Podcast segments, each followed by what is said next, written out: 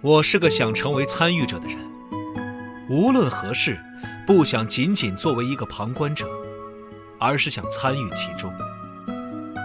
我想帮助别人，给别人带去欢乐，让玩家感到欣喜。在我的名片上，我是一名社长；在我的头脑中，我是一名游戏开发者；但在我的心里，我是一个玩家。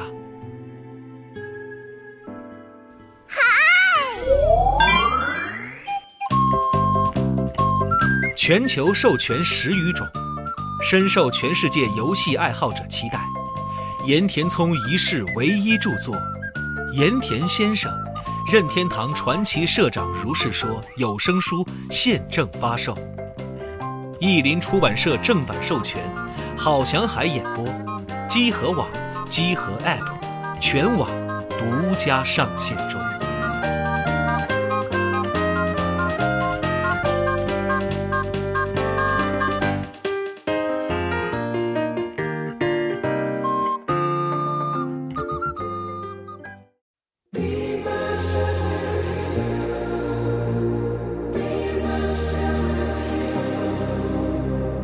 I can't be myself when you're not there.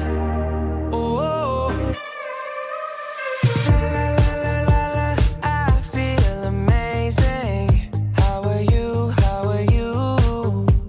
La la la la la, ten thousand faces, still your eyes are the view. What can I do when the chances are a billion stars I can't compare? 大家好，欢迎收听新一期的《加丢 Pro 电台》节目，我是主持人 Nadia。然后今天又是请来了来自务实的老吴和昭昭，继续给咱们分享这个关于改装车的知识。哎，请嘉宾做一下自我介绍。大家好，我是巫师老吴。大家好，我是昭昭。哎，上期呢，我们这个算是这个系列的正式开始，主要给大家分享了一些关于轮胎，然后轮毂的相关知识，像这个材质啊、种类啊，然后在更换的时候、在更改的时候需要注意什么数据啊。然后大家听完之后觉得这个学习了啊，在一个这个主讲游戏的网站学习如如何把自己的车。进行一番改造啊，听得非常开心。然后也是很多朋友在底下评论说想听一些关于其他，比如像刹车呀、像避震呀这种，就是大家一说到改装，就一定会提到的部件儿。所以今天希望老吴和昭昭能继续给我们分享更多相关知识，而这一期就从避震这个部分，我们继续我们的改装旅程。好，哎那避震，我觉得是不是这是一个其实挺笼统的一个说法，就是大家可能在说这个东西的时候，也具体分不清它到底指代的是这个汽车哪个部分。那老吴能先给我们就是规范一下，咱们在说这个更改的时候，往往大部分情况下更改的是什么吗？啊，我们这个通俗意义讲的避震啊，基本上就是我们这个整个悬架系统当中的这个减震器和弹簧、嗯这一个总成吧，可以说。哦，然后大家在改装的时候，经常会把这两个东西直接换掉，换成一个 副厂的这种更硬啊、更低的那种避震吧。我觉得这是大家在广义上面呃是这么理解的。哦，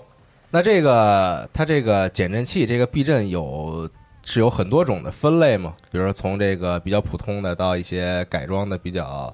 比较高端的这种。呃，对的，其实呃，更更入门一点的，其实就是基本上跟原厂的这种形式保持一致的。嗯呃，基本上你可以把这个原厂的弹簧给它拆下来，换成一个更短、更硬的弹簧。嗯，然后原厂的这个减震器呢，你也可以换成一个这个阻尼可调啊，或者说这个阻尼更硬一些的这个避震器，呃这这个减震器。哦，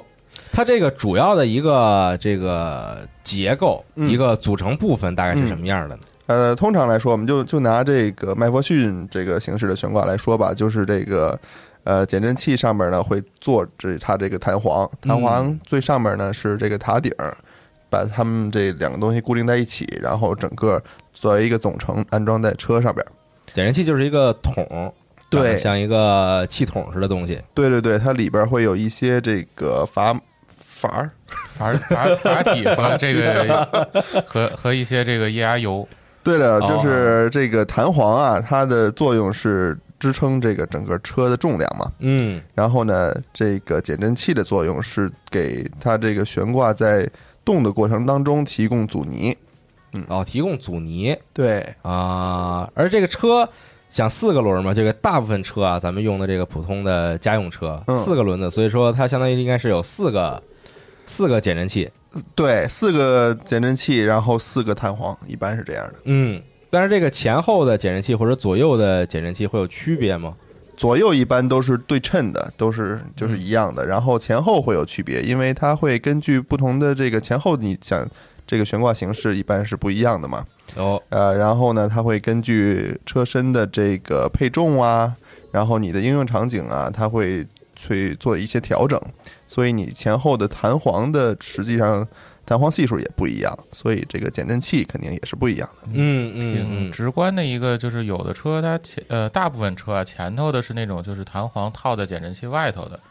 就是是一个整体的一根杆儿那样的。然后有的嗯车后头像比如说我们这个节目里的那个思域，后头它嗯那个弹簧和减震器的那个筒是分开的，嗯，弹簧哦就是一个弹簧，减震器就在它边上连着，不是套在一起的。所以好多的、哦对家用车，它有时候前后是有这种区别。嗯啊嗯，但有的，比如说你像一些跑车啊什么的，它后面和前面也是一样，也是那个弹簧要套在减震器外头的，就是嗯嗯根据悬挂形式和那个空间呀、还有这个车的底盘的布置啊决定。嗯，嗯对啊。那这种有有没有，比如说这个笼统上意见，比如说哪种类型比较好，或者哪种类型比较比较这个所所所谓的性能更强一些这种？其实应该说没有，它这个主要是根据你这个整个车身的安排布局去决定这个东西的。如果你要是侧面有比较大的空间的话，你把弹簧套到减震器上是一件很容易的事儿。嗯然后你要没有合适的地方，你的副车架设计的就只能是表，比如说这个减震器，它有一个很小的一个空间，然后弹簧可以随便放，然后你们俩就可以是拆开放的。一般家用车拆开放是为了保证，我觉得啊是为了保证那个后备箱和后排的那个空间。对对对对对，哦啊你像一些什么跑车或者两座的车，它可能就放一块儿了，因为它嗯后边不用那么多空间。对，而且比如说你后边是这个多连杆形式的悬挂，像一些高级的跑车啊，嗯那一般都是放在一块儿的。嗯，嗯嗯嗯，对对对，然后其实拆开还有还有一个好处吧，就是你你需要更换这个减震器的时候非常简单，啊，就两个螺丝 下来，然后就装对又装上新的了。对对嗯对，你就不用把这个整个弹簧啊什么的这个总成给分开。对对对。啊，它都可以分开更换嘛。你想是的换弹簧的时候，嗯对它就专门就找弹簧那个部分对对来对更换就可以，对对然后对想换桶的话，就换那个桶的部分。嗯对对，那这个东西，其实我估计可能很多朋友啊，对于这个减震器的它具体的这个工作原理，其实不是特别的了解。嗯那老吴和昭昭能给我们分享一下，就是这个东西，这个桶，然后这个弹簧，嗯具体在你车行驶的时候，或者说你车静止的时候等等，它到底是一种怎么样的这个工作原理呢？嗯，你刚才也说了啊，这弹簧实际上它是作为整个车的一种支撑。那比如说你这车呃一吨半，然后你这个四个角就要分别承担这个四，你可以理解为四分之一个一吨半这个重量吧。哦，然后这个重量是通过你的弹簧去把它呃承承载在车轮之上吧，嗯可以说、对。然后呢，这个减震器啊，就是在你静止的时候，你有没有减震器，它是一样的，啊因为你这个车不动，所以它发挥不了任何的作用。就是你光有弹簧，它也是那样。对，啊它就是那么待着。你这个车身的高度是你的弹簧的长度，还有它的系数来决定的。嗯然后呢，在你行驶过程之中啊，因为你这个四个轮儿就开始动了嘛，嗯上下会有一些这个呃浮动。啊，这个路面的起伏，哎这个车轮就会有一些上下的浮动。对，但是呢，如果如果你想象一下啊，如果咱们车只有弹簧没有这个减震器，啊，那就是比如说你过一坎儿。然后你我不知道大家有没有见过一些特别老的车啊，什么特别老的金杯啊这些东西 啊过完坎儿，然后它那个车身一直在弹，啊，在估忽计悠估计跟那船似的。啊，就会上下不停的动。对，啊这个这个原因呢，就是它的那个减震器可能老化了以后啊，它那个阻尼就呃很少很少了，啊它就有点你可以理解一下，就是它搂不住这个车身了。啊啊，它必须通过这个阻尼把这个往复的这个弹簧运动把它变变没，哦，让它恢复到一个平稳的行驶状态。嗯嗯，那这就是这个减震器的作用。所以说这个减震器这个桶，它主要作用就是拉住这个车身。对的，因为、啊因为弹簧是这样的，它是会把这种，呃势能，它是一种势能跟动能之间的一一一个持续转换的东西。嗯就是弹簧它本身不能呃把这个能量变成一种内能，它并不能把你这个震动给消消除掉。对，嗯它会它会压缩的时候，它就把它嗯变成势能了。对，然后它一会儿就又放它回去就了，弹回来了 对它嗯就一直在那对儿弹。对对对，然后呢，我们就是需要这个减震器啊，把这种动能变成一种内能。哦呃，实际上它通过这个把这个变转化成热吧，热能主主要是对转化成热，然后嗯然后这个呃把这个能量就消失能掉量了。把把能量转换掉，嗯，哦，然后其实减震器它是就是一种流体的这种东西嘛，它是里面有液压油嘛，然后里面有阀儿，它是跟这个悬挂运动的速度是有关的。嗯，一般你在悬挂就是越呃快速的压缩和回弹的时候，减震器所提供的力是越大的。嗯这就是为什么你就是很高速的过一个坎儿，过一个减速带，然后咣当一下，啊，然后你要是很很很慢的过，它就是忽悠一下哦，啊，是是这样一个，然后这啊很直观的一个，你可以就是你在游泳的时候，你比如说把手放在水里，然后你去呃拍这个水或者去和弄这个水，嗯如果你很快的这么着在打这个水的话，特你累对，特别累，啊你会发现就是我觉或得者力划船力特别大，对划船的时候，你那桨要是使劲的话，你就划不动。嗯，但是你要是慢慢慢慢的这么滑呢，特别它柔着走的那对种它它其实就就就很简单。嗯啊，所以减震器里边的液压油和阀体也是这样的一个道理。嗯，嗯，如果你这个车越快的这种悬挂的形成，它会给你越强的支撑；如果你这个越软、越越慢的话，它就会越软。这就为什么大家过过减速带一般都得都得慢一点儿哈。都要减速嗯啊对，慢慢的揉过去，是的，对嗯那原理差不多是这样。嗯那我觉得可能大家听这个节目，其实最想听的还是说关于这个改装的这个嗯，事情。而且我觉得很多人在想着动手改装自己车的时候，有嗯很多人可能第一个想的就是我想把这个车身的这个高度啊嗯降低一点儿啊，因为对，好像低一了低遮就百丑。就很好看 没错啊。对，似似乎是这么个道理啊，嗯嗯嗯但是具体这个更改避震的时候应该要注意什么？我觉得是咱们这一期的重点。嗯那我觉得可能就得说一下，比如说这个我能更换的避震的种类嗯，都有哪些？我觉得分为这么四大类吧，应该、哦四大类啊，这个比较基础的就是咱们通常意义上这个短换短簧。嗯换短簧呢，最最主要的这个效果吧，就是把车身变低了，因为这个弹簧变短了嘛。嗯啊，就是单纯的把这个这个避震部分里的这个弹簧换掉。对对嗯啊，因为因为很多人的这个主要的目的就是说，我嫌这个车原厂高度不好看，看着跟一 SUV 似的， 嗯啊啊嗯啊然后我就把它变低一点，然后我心里就舒服了。然后嗯呢，这这些这些客户群体实际上换短簧还是比较合适的，一个是这个成本也比较低，对，然后呢就可以很迅速的达到它的目的。嗯嗯，然后通常呢，这个短簧，呃，嗯，在这个形这个这个长度变短的同时，它也会有一个弹簧系数的增加，也就是说，这个弹簧虽然变短了，但是它变硬了。嗯哦然后呢，在你行驶过程当中呢，就比较直观的感受就是，可能这个车身啊、这个侧倾啊、点头啊什么的这些都变少了一点点儿。哦，这个弹簧系数大概可以理解成就是这个你需要用用多大力才能把它压缩下啊，去对对对对对，因为是它的那个单位，大家有一个就是常用的可能是 K 数吧，嗯对吧嗯？就是公斤每毫米。哦嗯对，呃，这个这个就是说你，比如说你这个东西是十 K 的，那就是说明你需要压十公斤的东西在这弹簧上面，它才压缩一毫米。嗯哦，对，啊那它的系数变强的话，相当于是我这两个弹簧我都压缩一毫米，那嗯系数强的那个就是我需要用更大的力对对对，对，嗯啊。是的。嗯，然后那呢那？这个换短簧，我就这个直接就问了啊，嗯这个单纯的换短簧，那会不会对于比如说，因为我这个避呃这个避震部分这个减震器这个筒，它还是原来那个嘛，嗯嗯那会不会就是造成一些这个不太好的效果呢？啊，理论上说是会的，哦就是因为你原厂，我如果如果我们这个车是一个名名名牌厂商造的车啊，不是瞎造出来的，啊，那它的这个弹簧跟这个减震器是匹配的相当好的，应该是嗯在很多工程师标定之后决定的这个互相的这些数数值啊，哦，才确定下来的。那么你单门换了一个弹簧，你不但让它这个做的更低了，然后你还让它变得更硬了，实际上会影响它这个减震器的工作的一个频率。嗯然后这个频率的改变呢，就会导致你这个减震器在工作的时候可能会遇到一些麻烦，因为你减震器设计的并不是那么高频的工作。就是其实很简单的理解，就是你弹簧变硬了，然后你减震器没有变，然后它就搂不住那个弹簧了。嗯，啊、可以就是简单的说，可以这对对么理对，解。可以这么理解。然后你就会嗯发生就是很很就是过了一坎儿之后发生很高频的那种反复的震动嗯，啊、就比起那种金杯那种很忽悠忽悠的，你这可能就是哒哒哒哒的那种，就是高嗯频的那对，种。虽然它这个幅度变小了，但是它震动的频次变多了。对嗯嗯，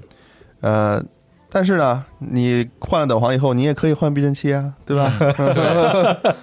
所以说就是其实还是建议，如果想更换的话，把这两个部分同时进行更换。 对的，因为这个避震器，呃，这个减震器的工作的它这个高度也是有一定的范围的嘛，因为你弹簧变短了以后，相当于你让它这工作的高度也改变时间了。变化了。嗯对对对，嗯呃，所以呢，如果换了短簧，建议啊，大家也换一个这个适合短簧的，其实更短一点儿的，筒身更短一点儿的这个避震器，会、嗯，对，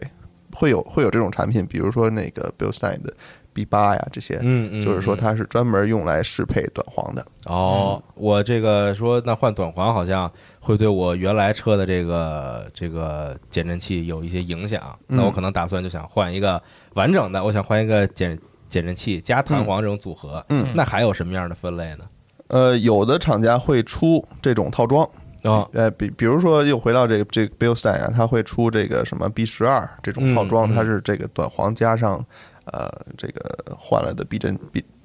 减震器，啊，呃，这种套装，然后你直接往车上一装，你就很踏实啊，起起码你觉得很踏实。其实就我觉得，既然你两个都换了，你就不如直接上一套完整的，就是脚丫避震。但是但是这个也分使用情况啊，就是如果大家是日常接用啊，然后特别是在冬天啊、什么下雪啊这些这些地方的话，我不是特别建议大家直接换脚丫，因为这个脚丫避震它有一些负面的东西吧，就是说所有东西都有好有劣吧。哦，呃，你要是直接换脚丫的话，比如说你在平时的行驶过程当中就会有一些额外的，比如说这种小的震动啊、异响啊、哐当哐当的声儿啊，招招自己是比较知道的。 嗯啊，然后这个在冬天的时候，你比如说有积雪啊，有，然后路上会撒盐，它会对这个桶身啊，包括你拧弹簧那个呃螺纹的地方都会有一些腐蚀，所以说呢，就是大家大家考虑好吧，就是把东西都想想全面了以后就不会后悔了，对吧？脚牙避震那就相当于是我又不想用这个，就比如说人家某个厂商嗯做的这种，就是单纯套的这个套装，对就是这个桶身加弹簧的这种套装。嗯那我再往上一个等级吧，嗯相当于是那可能就是这个脚牙避震对，啊。那它的这个具体的区别是什么呢？跟普通的这种减震器嗯，我觉得明显区别就是它这个体积会小很多，啊小会对，因为大家理解啊，就原厂的这个弹簧实际上是很粗很胖的，嗯，嗯然后呢，大家一看你那个脚牙避震器上面的弹簧都是呃很瘦溜的，哦嗯，然后呢，呃，有几个原因吧，我们不细说了，反正它是为了让你可以高低可调，然后它是一个呃比较紧凑的一个设计。嗯，然后脚牙呢，它在这个桶身上面会有一些螺纹，这个螺纹可以去，你可以去拧这个螺纹上面这个座儿吧，嗯然后你就可以改变你这个弹簧跟桶身的相应高度、相对高度对，啊，然后通通过这个调整呢，你就可以改变你车身的高度。哦，这个也是相当于，比如说呃，可能比赛里边儿应该是最常用的一种对，这个呃，在避震比赛当中，呃，大家一般都是用的这种，因为可调的东西比较多嘛，然后呃，各种的赛车会根据不同的赛道啊，或者车手的驾驶习惯去改变这些东西。嗯嗯。哦，那这时候我就要可能再提一些问题了啊，嗯有关这个游戏的问题，像在这个 GT Sports 里边啊，它因为有很多这个比较详细的，你可以对车进行调教的这些设置嘛，嗯，其中呢，在这个避震的这个环节里边，它可能分那么几个部分，比如说可能最常见的就是这个车身高度的问题，啊，啊，就可能它能分别单独调这个前后高度。嗯那调这个高度，比如说我我我想让这个车看起来更低一些，因为看着更酷一些嘛。嗯那到底有没有什么实这个除了视觉上嗯，的满足以外，那我实际使用的时候它有没有什么改变呢？呃，有的，呃，就是车你调高低，呃，除了视觉以外，大家的主要的性能上面的改变吧，基本上就可以是因为是它在调整车的重心的高度。嗯那么通通常来讲的话，车的重心越低，这个过弯的时候啊，性能会就更好一些。哦但是呢，这有一个问题吧，有一个 bug 吧，嗯就是这个车的这个悬挂的形式，它在设计当中啊，是按照原厂标定的高度去设计的。嗯所以你把这车改低了以后呢，虽然说重心确实降低了，但是呢，它这个整个的悬架系统可能会呃工作的没有原来那么好。哦，就是除了这个减震器和弹簧这个部分以外的嗯，这个对其他部分，对对对。可能工作就不会像以前那么那么好。对，因为因为包括你所有的连杆的连接位置啊，你的这个仰角的设计啊，它呃，大家可以理解一下，就是说你这个整个车在悬挂被压缩的时候，实际上你这些轮不是直向直上直下的运动的，嗯，它是根据这个各种连杆的位置会走一个弧线，相当于。哦然后呢，当你把这个车身降低了以后，你这个弧线的起始位置也就变了。然后呢，呃，它呃，大家就理解一下吧，反正是，呃，车你可以降低，但是你要降低太多的时候，你就会啊需要考虑一些其他的东西去配套去改变这个东西对，其实主要就是四轮定位那些参数，就是那些这个啊、啊，它它它在你降低了以后，它会变，然后它在悬架压缩的时候，它会变得更大。哦，对，这个四轮定位，我觉得待会儿咱们可以再聊一聊，如果嗯有时间的话，因为其实，在游戏里边，四轮定位这个东西也是被放在了这个对对对这个悬挂的这个调整里边嗯啊。那刚才说这个高度，那比如说在在这个赛车的时候吧，像嗯 GT 这种，我可能不用考虑那么多东西，就比如说我日常使用什么的。那嗯在这个时候。比如说我的脚下避震，因为可以调这个上下高度嘛，嗯那我是不是要把它调的越低越好呢？不一定。呃，这个车身高度主要是限在赛车赛车上面啊，嗯主要是限制于这个你的下压力的大小。啊，因为在你高速行驶的时候，你的下压力会特别大，好几百公斤啊，这么一个下压力，嗯然后你会自动的把车身压得很低。那么，如果你车身被压得太低了，你的车身就会接触到地面上，然后这个就不好了，就非常不好了，会啊很危险啊然后呢，你接触到地面以后，你的这个空气动力学的这些套件儿的工作情况也会很不好。嗯，所以说呢，它是以呃赛车的高度基本上是以这个高下压力状态下，然后一个理想的工作高度去设置的。哦，对，那这个相当于也就是，比如说我调高低的时候，因为前后可能是分开的嘛，哦嗯，那我也要根据我车上的一些它别的这个这个空气动力学的套件来决定，对，我对是要的，前边低还是要前边高等等。对的，因为车身前后的分别高低的调节，可以影响到你呃下压力前后的这么一个分配状态。嗯嗯，哦还有一点调那个高低，包括前后的高低、左右的高低，它还可以调节那个重心在前后和左右的这么一个位置嗯，啊。哦这，个左右对高低也是可以调的。对，对因的为是在赛车上经常做一件事儿叫 corner balance，就是它要把四个轮儿的避震分开来调，嗯然后分别放四个秤，然后要保证就是就是前面后边，然后左边右边还有交叉，就是左前右后，嗯嗯右前左后，这样四个就是让你让角你度都让你是的车开起来更平衡。对，都是平衡的，就是相当于是就跟你调那个音响似的，你要把那个重心调到最啊中间，这样你调这听起来才个舒服啊，啊。嗯然后，而且做这个的时候，一般是要有司机要要坐进去的，对对因对为司机坐因为就司是机也一一百多斤对呢，要就坐完在左边嘛完整模拟这个对车在行驶的时候，然后通过，调这个悬架的高低，呃，软硬，然后把你的这个重心最后调回到车辆的正中间，啊、然后你这个呃不一定是正中间啊，就是、嗯，相相对中嗯心，对相对中间，它有可能有有的车会设定的比较偏前一点，或者有时候设计偏后一点，这都是嗯有可能的。对啊嗯、它实际上是你会把左前轮加上右后轮的这个重量，嗯嗯嗯，然后对比右前轮加上左后轮这个重量，对然后就是你交会叉出来一个叉交叉交叉重量吧，嗯，嗯然后尽量会把这个东西去做到一比一，对啊。那所以，比如说，假设说我这个赛车的形式，比如说我是这个左舵的赛车，嗯那我有可能我就把这个左边的这个高度稍微调的高一点，因为这样我人坐上去的时候，嗯，它才会可能跟右边能有一个比较平衡的对，状态对对对，可以可以对这么理解，嗯，啊。那这个是不是，比如说我在参加一些比较独特的比赛啊，比如说嗯像这个纳斯卡，对我转向永远是一个方向，啊是对吧？我我不会有这个左拐和右拐，这个 我我我只转那一个方向的弯儿对，嗯那我是不是就可以考虑给它调的比较独特一点，把这个，是这样的，就是纳斯卡的赛车是车架是歪着的，它左右是不对称 的啊它就是这个车架设计的专门是用于左拐弯的，啊所以在这个悬挂设计的时候，它很多东西都是考量在这个底盘里边的。然后呢，它的避震器的设置跟我们普通这些，比如说跑场地的玩家呀，确实区别非常非常的大。啊包括一些这个四轮定位的东西，你会看到一些。上回我们我们之前讲过这个副倾角吧， 嗯讨论轮胎的时候，对吧？嗯然后呢，你会在 NASCAR 上面看到一些正的这个倾角，啊。它都是往右撇的， 嗯对，是为了往左拐弯。啊对，那嗯，所以是不是就是像纳斯卡那些赛车，真正开直线的时候，其实特别费劲哦，它开不了直线，就是 你可能使劲往右打着轮 儿，对，哦，明白了。那这个咱们接着往下聊啊，这个高度差不多是这么个意思。嗯那其实这个设置里边还会有这个软硬，嗯，嗯，软硬这个软硬具体指的是哪个部分的软硬呢？那通常我感觉设置里边软硬是只调阻尼吧，是调这个减震器的这个就这个阻尼桶的大小，对，啊嗯嗯，嗯，嗯，那这个软硬的调节，它会对车的行驶有什么样的区别呢？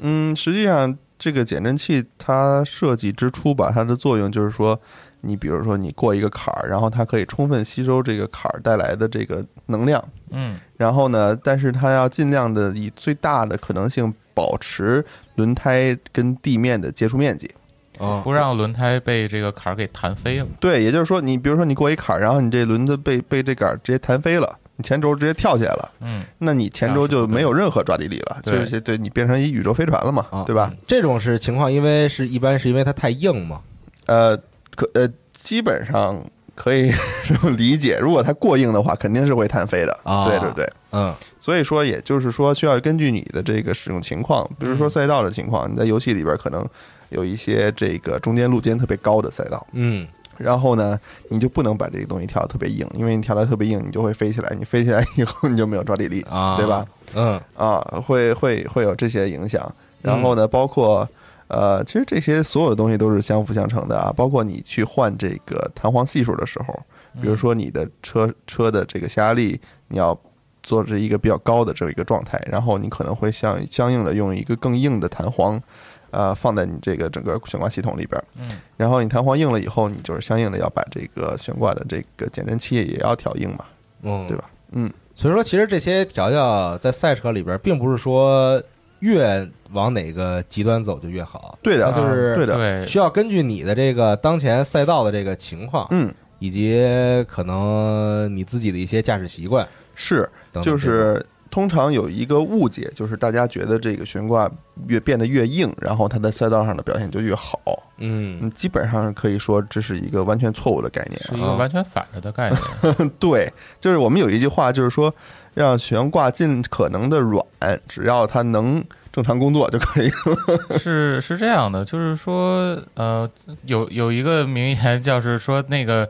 呃，这个悬挂它在就是被压缩在运动，它就是一个在工作的悬挂。对嗯如果你这个悬挂特别特别硬，它都就是车都哎不你倾还斜，不如放四根儿四根儿铁柱子对跟那儿得你你了。这就成成就是就跟焊死了一样了。然后其实它是在过弯儿的时候是一个这种动能和势能转化的过程，嗯然后你过弯中的侧倾实际上是你这个侧向的加速度，然后去把这个动能转化到了弹簧里头的势能，把它压缩起来了嗯啊，储存起来了。然后等你出弯儿车就是变回到直线上的时候，弹簧又起它在来。释放，再释放出来，嗯啊，但是你想，如果你侧倾特别大，然后它就是储了很多能，然后你嗯出弯的时候，它一下全要释放出给来你，弹回来，这样你一般就那失就控很了很不稳定哦啊。所以呢，就是说为什么要把车的悬挂改的硬一点，就是因为它重心的这个转移要少一点，这样让你呢更好操控。嗯然而你重心转移少了，就说明它能储存的这个势能就少了，然后你所相应这个它能承受的侧向加速度就更少 了。所以说，更硬的悬挂其实是更容易，就是说发生就是就是推头或者漂移这种，就是哦对，它会把这个轮胎抓地力打破临。临界值弄得对特别明显。是的，嗯是的，就是说你悬挂越硬的话，轮胎就越容易呃侧向产生这种呃超过滑它动的，对对对，超过它的极限。反而你是悬挂越软的话，轮胎抓地的情况会会越好好一些。啊。但是、嗯但是呢，相对而言，你越软的话，你就越难控制嗯嗯啊、就有点像你就是端一杯水和你要有一个很长的一个大杆子，然后杆子顶头有一个杯子啊端一个水嗯，啊、对。嗯嗯，你当然是这个，就是你手里直接端一杯水会更更更好，更好，就是更好控制一些。更好控制对，嗯嗯那这样的话，是不是比如说，那我如果是我是参加这个漂移比赛，嗯或者就想玩漂移的话，哎嗯对，那我是不是就可以把它调的很硬？是的，就是好多漂移车是靠把悬挂改的硬，然后把这个呃，就是后平衡杆儿，就是咱们以后可以讲到，就嗯是这个后平衡杆儿改的很硬，然后去来降低这个轮胎的这个极限的值，然后就是来来造成它这种后面比较容易滑动，然后前面比较容易抓地的这种效果。哦，啊哦、大家之前认为漂移就应该用一个很差的一个轮胎，然后就是抓地力很小的轮胎，嗯然后那个或者甚至地上洒水什么的，这些嗯其实在专业的漂移比赛里是不是这样的？就是真正的那种漂移比赛用的轮胎都是那种半热熔的对，啊，但是呢，它靠车悬挂的这种硬度。然后嗯能保证它这个就是，即使用半热熔轮胎，在高高速情况下，它依然还是能很好的控制、保持它这种漂移嗯的而状态而而且人家啊还有这个上千匹的动力。啊！对对对对对，如果如果 对对，如果保持不住的话，一脚油门就保持 住了。对， 啊，而且它半转轮轮胎漂移很好看，它有那个烟呀烟的有那那个种对，效白果。烟特别你多要的用一烟。个特别硬的、抓地力特别差的轮胎，它一般是磨不起来那个烟的。嗯，是的，哦，嗯。那其实游戏里边调整，像刚刚说这个，还有其实还有这个弹簧嗯的，这个压缩回弹速率，但这个相当于是刚才也差不多都讲解了一下，嗯它相当于就是。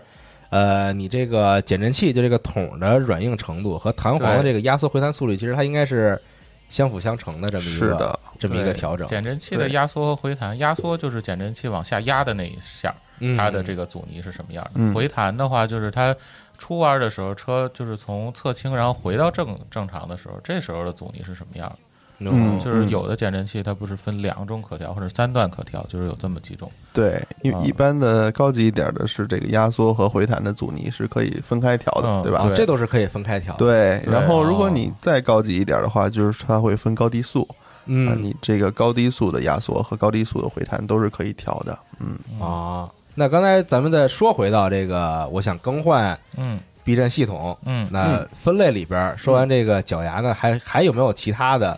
这个有啊，那就是那就是啊回到我们上期这哈拉 Flash 玩家这啊个最爱的气 动啊好气动避震？啊，气动避震其实跟普通的避震最大的区别就是它把那个弹簧铁的这么一个弹簧给换成了一个气囊、哦气包，嗯，然后减震器呢，实际上还差不是还是一样的，对嗯它只不过是原来你这个嗯减震器外头包的是弹簧，现在包的是一个气包，然后你就往里充气，然后通过这个压缩空气的这个力量把车撑起来。嗯啊，然后这个就是嗯。呃，意义就在于它，你把气放了以后，它就它就没有气了，然后车整它个就降低下来了会降的非常非常对低嗯你，你可以想象一下，就是普通的车，然后你把它四根弹簧给它抽了，嗯，嗯然后它就只能趴地上了。嗯嗯嗯。 对，那这个东西，嗯因为其实很多这个可能呃，原厂车上面现在也有很多会有这个，啊，对，嗯，对嗯，它所谓这个空气悬架嘛。嗯，对的，对然后一些比较高端的车吧，可能会有这个工具悬挂。它主要高端车用这个，我觉得是为了舒适。啊是的，嗯，哦，这个这个东西，这个空气悬架它会比这个这个原本的，比如说像用弹簧的这种形式，嗯，要嗯这个在驾驶和乘坐的时候要舒适很它多。会更过滤掉一些细节。是因为这个空气，你可可以通过改变空气的这个压力，它相当于就改变了这个弹簧的这个系呃系数数嗯啊，就是然后这时候呢，你就就是它比较软的话，然后你就是相对就是比较舒适一些嗯，嗯啊，还有一些就是它，因为它高低可调嘛，然后你比如说在跑高速的时候，嗯它就会把自动的把这个车的高度降低一些，然后呢、哦给这个车让它更省油一些，减少它的这个阻力。嗯嗯嗯，然后比如说你在这个上下车的时候，它又嗯会停停在一个不一样的高度。然后你比如说你要去越野，比如说你开一个高配的大切，然后你 切切换到这越越野模式，它就会又把自己又给升到最高啊，嗯啊、来保持它的这个通过性。所以说气动在在这个原厂实际上应用还场景还是挺多的。对，嗯而且嗯大部分的这个大客车、大卡车也用这个，嗯啊，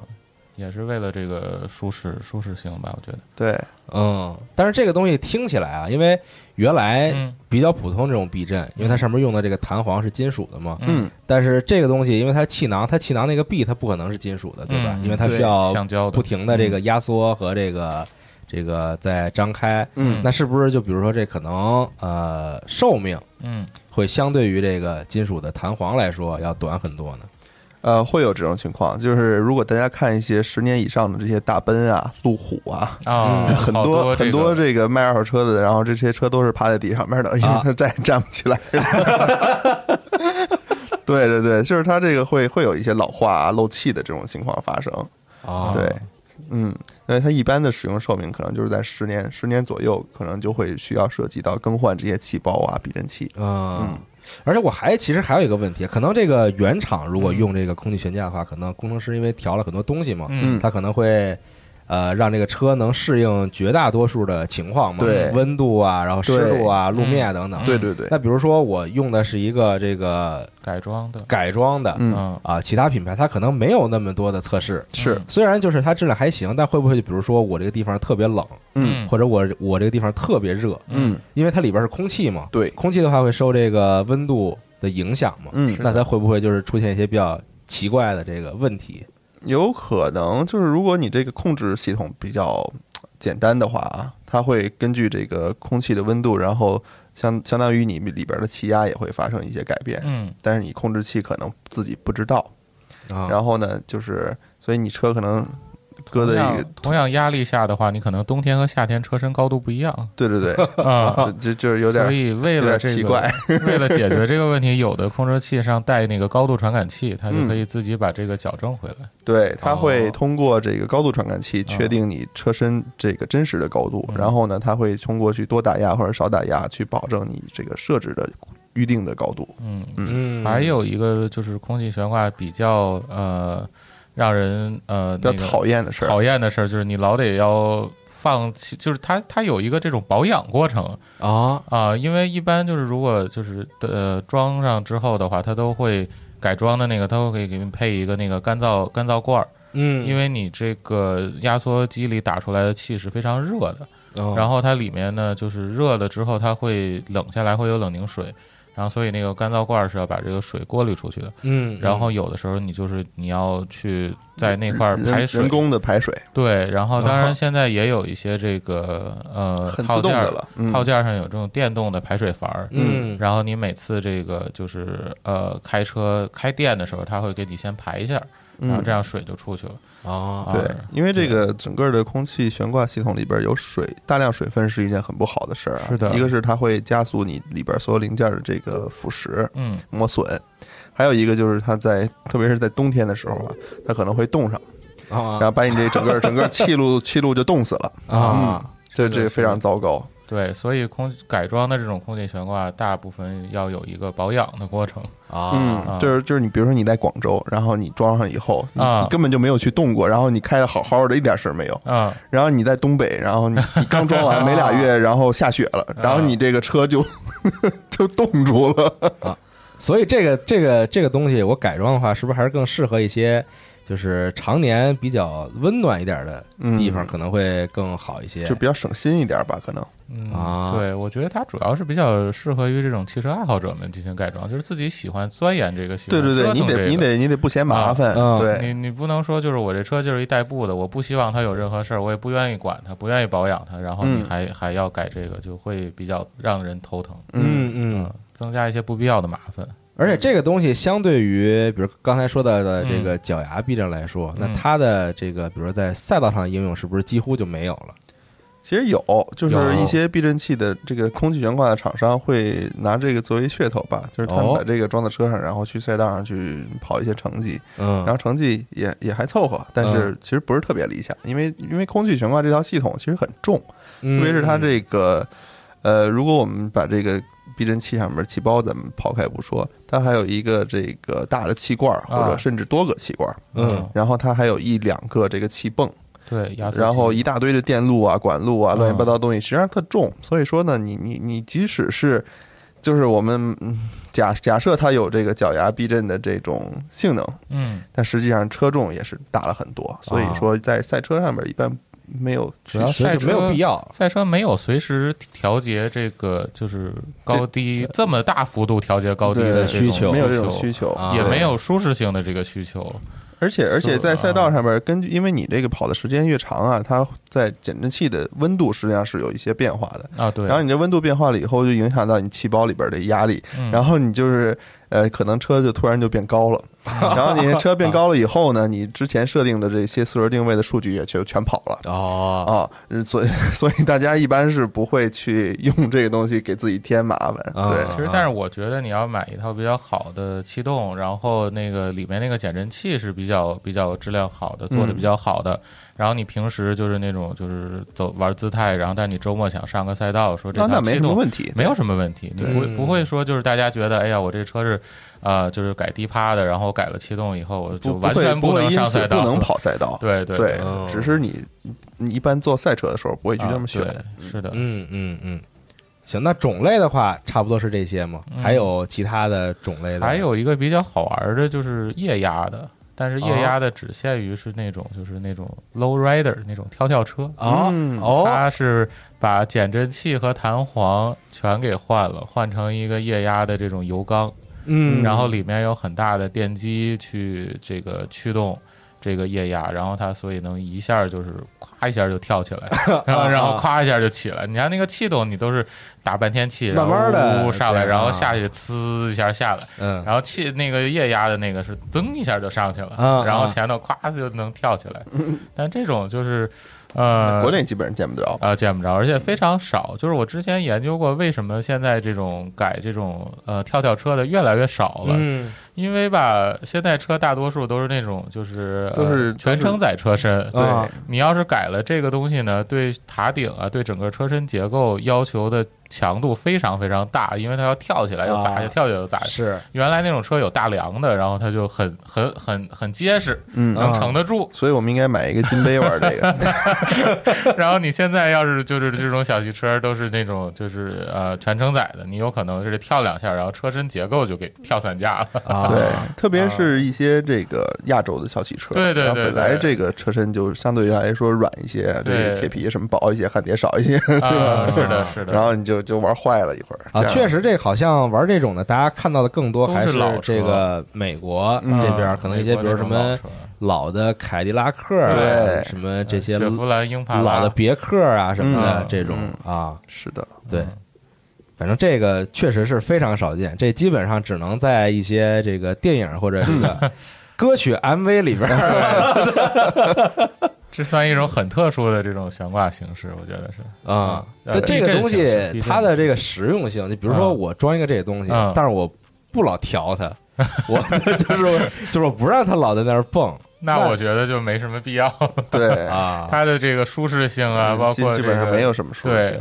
它就是完全牺牲了所有的这个东西，然后去去让这个车能跳因。为这里边它那个悬挂系统里没有弹簧，对不对？没有弹簧啊，，它就因为全靠嗯液压的。对，是的，它靠那个液压油缸，就相当于弹簧和减震器两个活儿都干了。嗯，然后还让它能跳，所以你让这个一个一个一个结构干这么多事儿，它是干不了太好的是啊，啊。但是它那个感觉上，它啊那个行程嗯，就从最低到最高，其实嗯行程很长，很长很长，啊对，因为它是一个大油能能缸能拎起一米多高，可能啊，对对。但是，一般那些就是悬挂的，其他的连杆什么的也要全也要都改全都对对，全都要换掉嗯嗯嗯的。对，但是这个很很有意思。啊嗯，但是实用性非常低，就啊是对这个比较好玩儿是的，嗯是的，啊。那差不多种类是这些了嗯啊。那了解完种类，那差不多了。我决定，我说我想换一个嗯我想换一套避震。那比如说最常见的吧，嗯比如说换这个脚压避震吧，嗯嗯比如说咱们先说这个脚压避震，那我需要注意些什么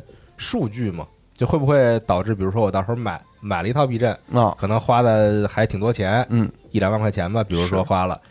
买回来之后发现就是用不了，嗯呃，这倒不会，我觉得这种这种情情况比较少，一般上哦如它果是专车专用的，它都都能是装专得车上专。用的，对对对。啊，嗯呃，它肯定能让你装上，但是你装上是不是符合你的需求，舒不舒服，嗯，对吧？那就不一定了。嗯所以大家在买之前啊，之前之前也有很多人会问我，就是说怎么我怎么怎么选这个这么多牌子的这么多品牌，然后呢，这价格有几千块钱的，有几万块钱的，嗯对吧？它到底有什么多大区别啊？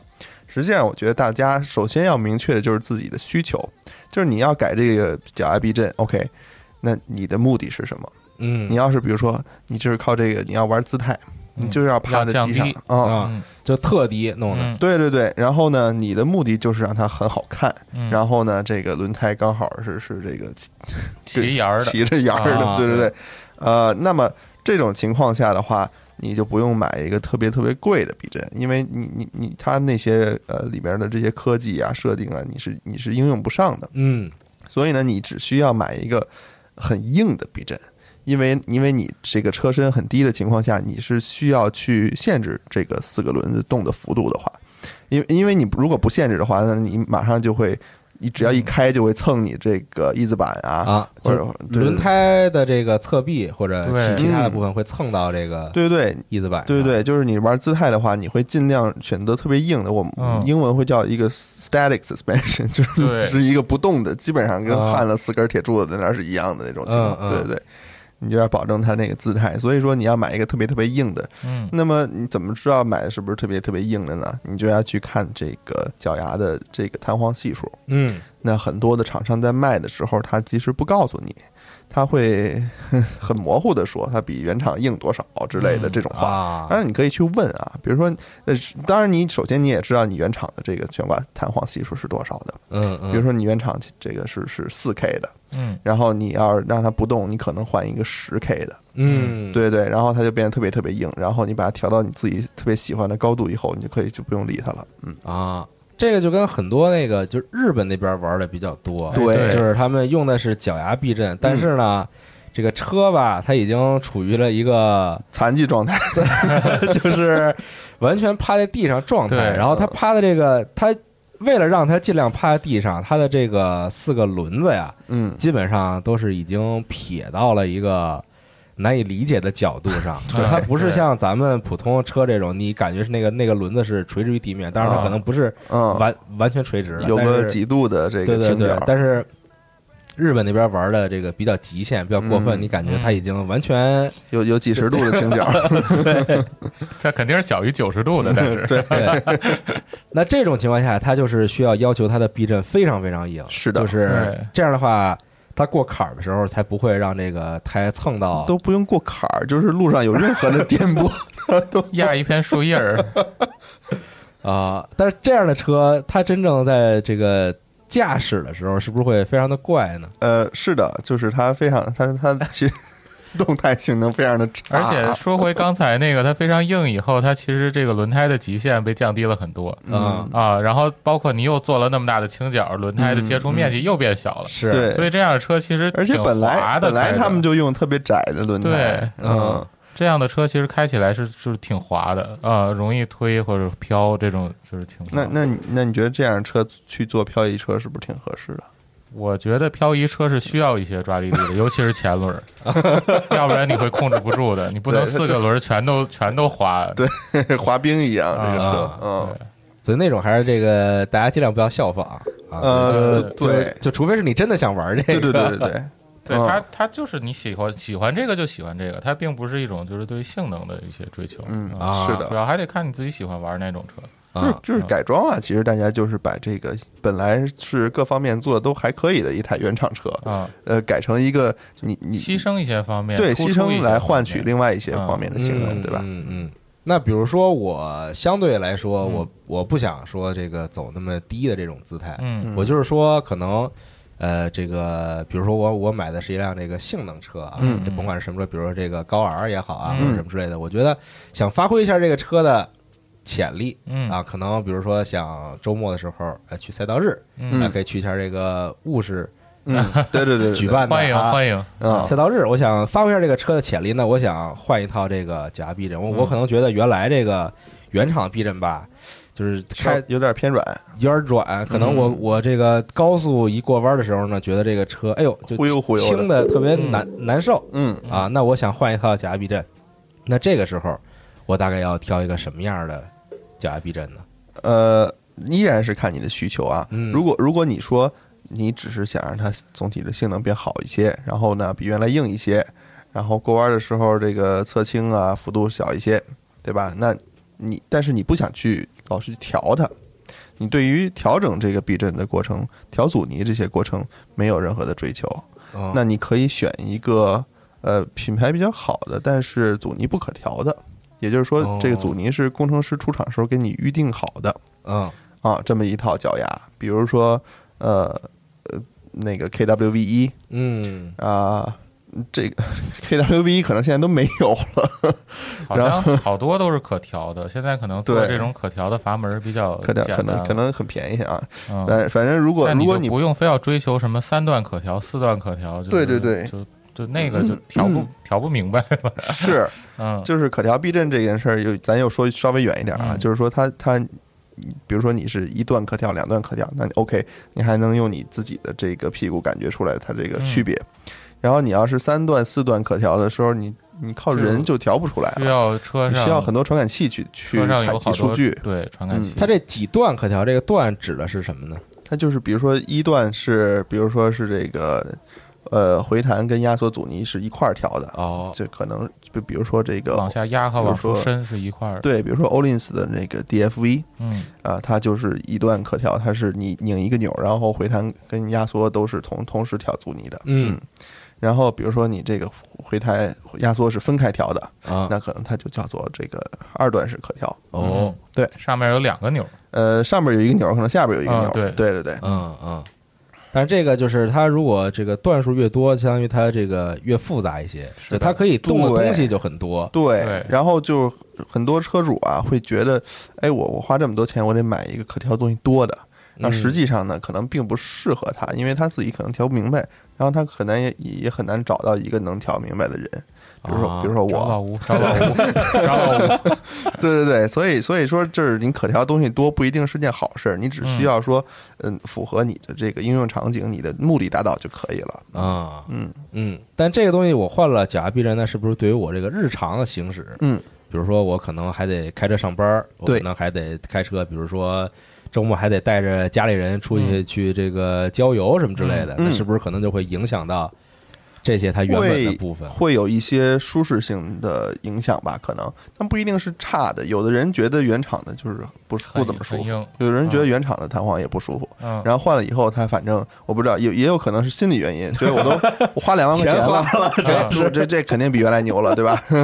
对，有人觉得这个换了脚丫舒适性依然很好，但是对，实际上就是我们改的那辆思域，呃，大家有、嗯有空可以去 B 站看一下，嗯它换的那个脚牙，就我我个人觉得就是非常舒舒服服的，其实对，啊，甚至就是比原厂都要更更没有原厂那么垮了，感觉。对就是日对常行驶的时候更舒服一些了。对对因为它啊这个减震器的这个提升是这样，它这个弹簧的这个 K 值可能没有变化太多。嗯，但是它这个减震器在压缩的和回弹时候的它的阻尼细腻度会好很对，多。嗯会会会这个有一些改变，然后你就会觉得它这个过弯的时候，哎，侧倾没那么大了，但是嗯呢，它这过坎儿的时候舒适性还在对，啊。我觉对得这个就是比较适合这种你要呃赛道和这个街用兼顾的这种这种情况。对，所以所以大家还是去看它，去查，去问它这个弹簧系数。对哦嗯，不要对不要比你原原厂的太硬太多。这样，嗯嗯，这样是比较保险的。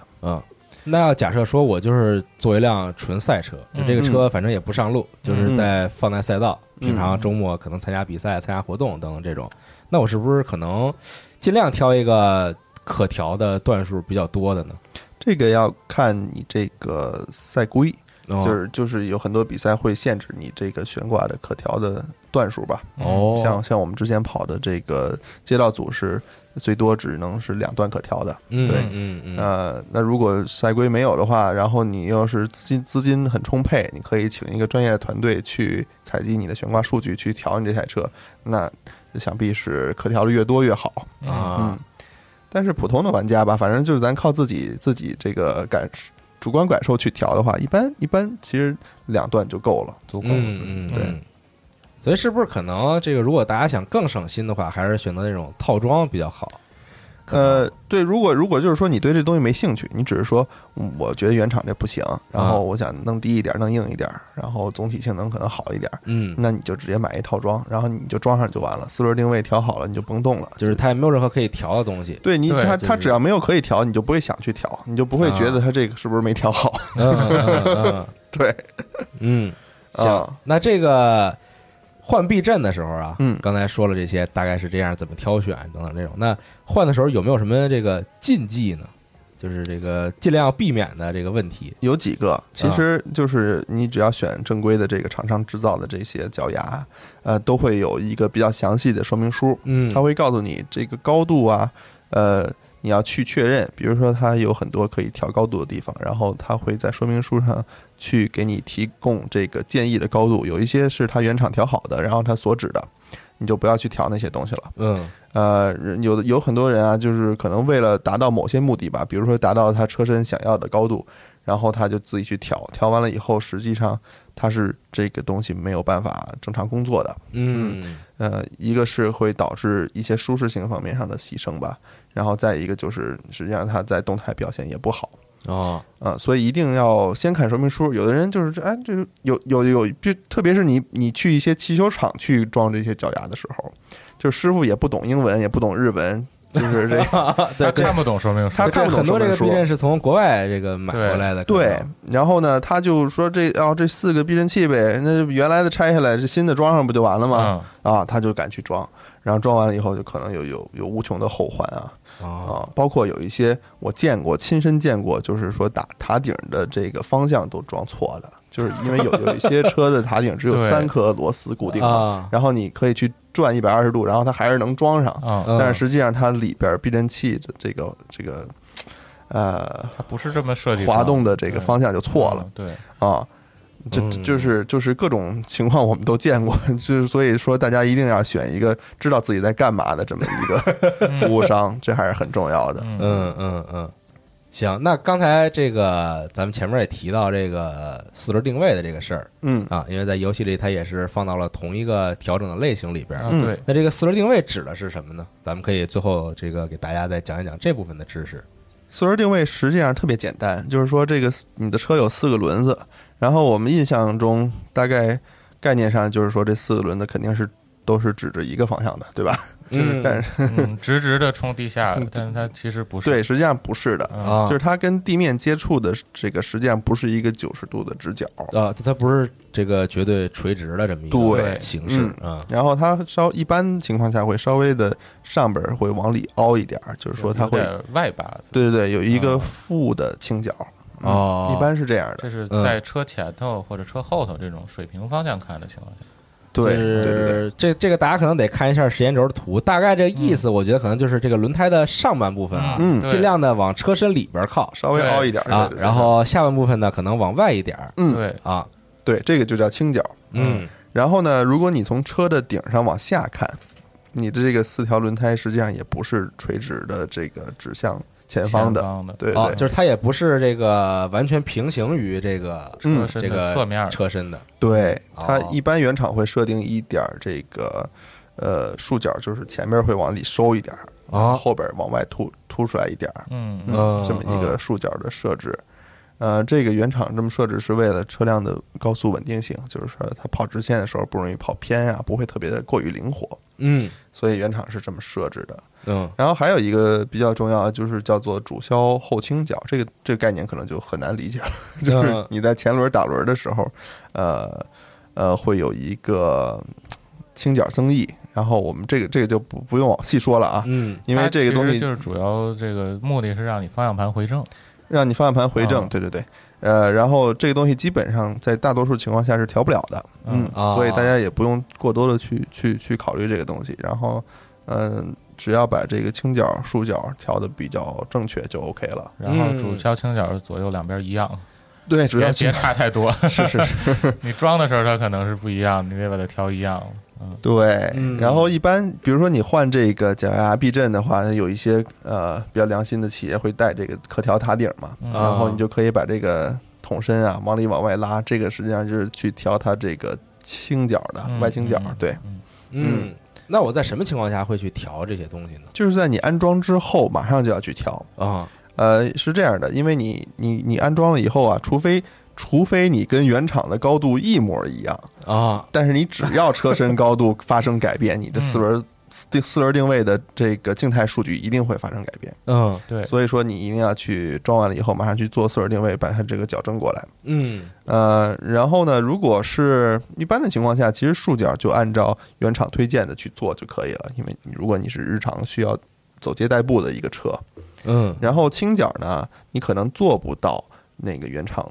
原厂建议的数据，因为你车身降低了以后，会附带着一些这个负倾角的增加，哦然后你可能就是往外掰也也掰不回来原厂建议的那个数值，嗯那你就需要去考虑你到底想要一个什么样的设定。 嗯你实际上比较激进的呀，比如说你像我们赛车上有四度的这个前前轴的负倾角是特别正常的一件事儿。嗯那四度来说，就是如果你日常行驶的话，就会造成一个比较明显的轮胎偏磨。嗯所以，所以大家一般的话，可能还是控制在两度、两度左右以内就1.5就就 OK 了。嗯对，嗯，就不要去做太大啊。嗯。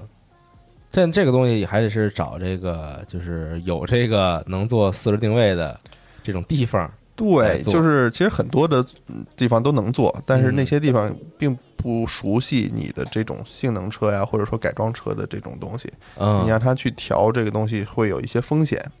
然后呢，他可能会给你调调坏了。上上次我出去做，就有一车被被调坏了。嗯所以，所以一定要选一个比较比较熟的，或者说有一些改装店啊，有一些呃更好的一些设备啊，技师比较了解这些东西的话，会好一些。嗯嗯，但是有一种四轮定位叫做拉线儿，拉线儿四轮定位。哦其实一般的情况下不是特别需要去做这个拉线儿的，因因为激光的那个也也挺准的，一般。就普通的四轮定位是这 有一个大机器，我我不知道大家有没有去做过，啊，反正就是你开到一个这个机器上面，嗯，这机器呢，它其实就类似于这个有点像那个起重架这种东西，嗯然后 它会把你这个这个，它会拿四个板子，嗯，就类似那种板子，它对那个板子可能会采集数据或者有反射的这个功能，是的然后放到你这个四个车轮上，车车轮上，嗯啊，大家可能给绑上，然后边上会有一台电脑，对，这个电脑会显示出你这几个轮胎的。嗯数据，刚才说到这个倾角和竖角嗯，啊嗯，然后它再根据这些来调整。对的，那拉线儿的那个是，它是真的是拉一条线出来在呃，边上，对，它会在车身呃每边都拉一条线，嗯然后这两条线是呃平行于对方的，然后呢，呃，它会去用尺子去手动的去量你这个竖角，就是这个会更细致一些吗？呃，并不一定，啊就是拉线儿四轮定位来自于这个汽车运动嘛，嗯因为因为你不可能搬着一个巨大的机器到各各各各各个赛道去实时调你的啊四轮定位，然后呢，大家就会拉一些架子、一些线、一些这个相应的工具去，呃，去赛道上调很方便，因为这个是可以移动的哦啊，这个是它最大的优点，并不是说拉线儿的就一定比激光的更精确，因为激光的实际上现在科技也很好，然后只要它是呃这个校正是正确的，就是很精准的，其实嗯嗯嗯对，所以所以大家不要就是说我这个车因为改了这个避震啊，一定要去做拉线儿的什么的，没有没有没有不这个用必不要。用迷信，对 对对，就是正常找一个比较靠谱的店嗯找一大店，然后找一老师傅干过这事儿的就 OK 了。。啊对，行，那差不多就是这些内容了。嗯关于这个避震这部分，相嗯，信大家这个甭管是在现实里边儿改，还是在游戏里边儿进行改装的话，可能能以以我们这期节目做一些参考啊嗯，了解了其中的一些知识。嗯，行，那我觉得这期节目差不多到这儿，也感谢大家的收听，也感谢务实两位的这个分享。感谢大家的陪伴，谢谢大家。但是咱们会继续这个改装的话题啊，大家想听其他哪些部分，可以继续在评论区里边给我们留言。嗯哎，好，那咱们就下期节目再见，拜拜。拜拜拜拜。 And you're probably with that blonde girl who always made me doubt. She's so much older than me. She's everything I'm insecure about. Yet today I drove through the suburbs. Cause how could I ever love someone?